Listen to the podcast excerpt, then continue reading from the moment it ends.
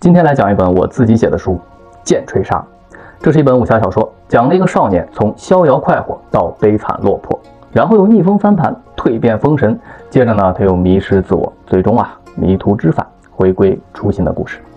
这是一个情绪波动、人生起伏很大的故事，也是一个人经历了完整的成长过程的故事。对，没错，今天呢是一期特别节目，不聊大作家和名作品，就说说我这个小读书博主最近写的这本小说。故事呢发生在魏晋南北朝时期，时局动荡，天下不宁，各方的军事力量啊是割据混战。主角从小生活的王府被战争打散，家人也是不知去向，自己也只能被迫流落至军营之中，成了一名苦哈哈的劳役，每天都干着超乎承受极限的重体力劳动，还会经常遭受毒打，时刻是游走在死亡的边缘。这里荒凉干涸。一个个沙丘放眼望去，像平静的湖，长满了微小的起伏。植物们都缩起来，像怕死的士兵，在比谁长得低，藏得好一样。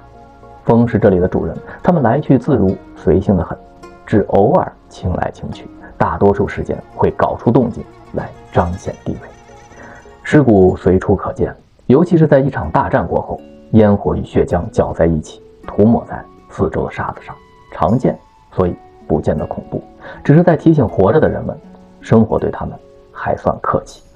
这是千羽曾经做梦也梦不到的场面，现在却活生生的置身其中。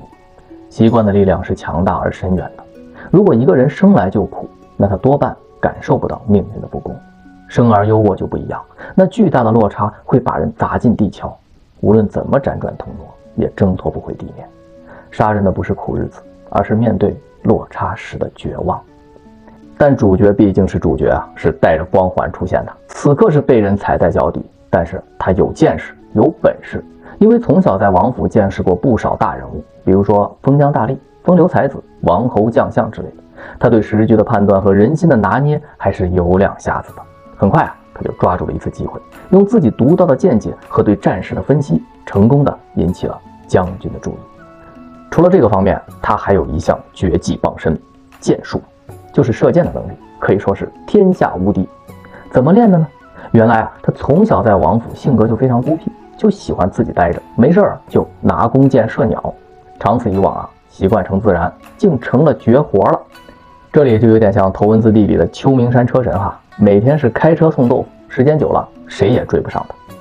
难得有只南迁掉队的大雁从天空飞过，突然嗖的一声划破了霞光，还没来得及欣赏这大地之美啊！这只可怜的大雁就被一只箭矢穿破了肚肠，悲鸣一声后，无助地扑腾了几下翅膀，掉了下来。它不该掉队的。少年嘴角微微一翘，一时胜利，然后便呆呆地望向天空，好像刚才什么事儿都没发生一样。钱儿，一个威严的男声传来，突然打破了刚刚恢复的安静。少年吓了一个机灵，回头看向那男人，回应道：“你怎么了，父亲？突然叫那么大声？”你怎么整天就知道射箭射鸟？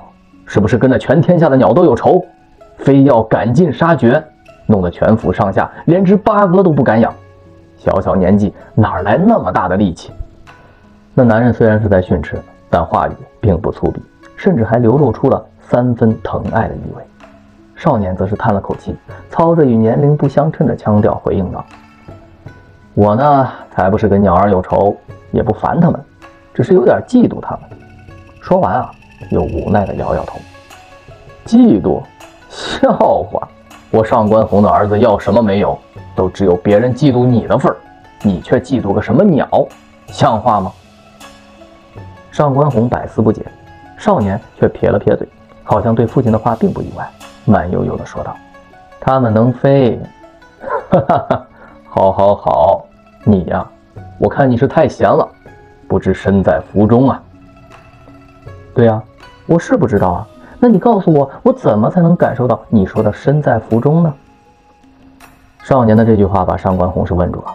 他当然知道答案是什么，但他不能说，因为不吉利。上官红还是有些迷信的。有时幸福在身边的时候是的确感受不到，也许只有真正失去的时候，才能切身体会。这本书里啊，还有非常丰富的人物角色，有表面无敌却内心软弱的英雄。平时隐忍狠毒却父爱如山的枭雄，看似柔柔弱弱却充满正义感的侍女。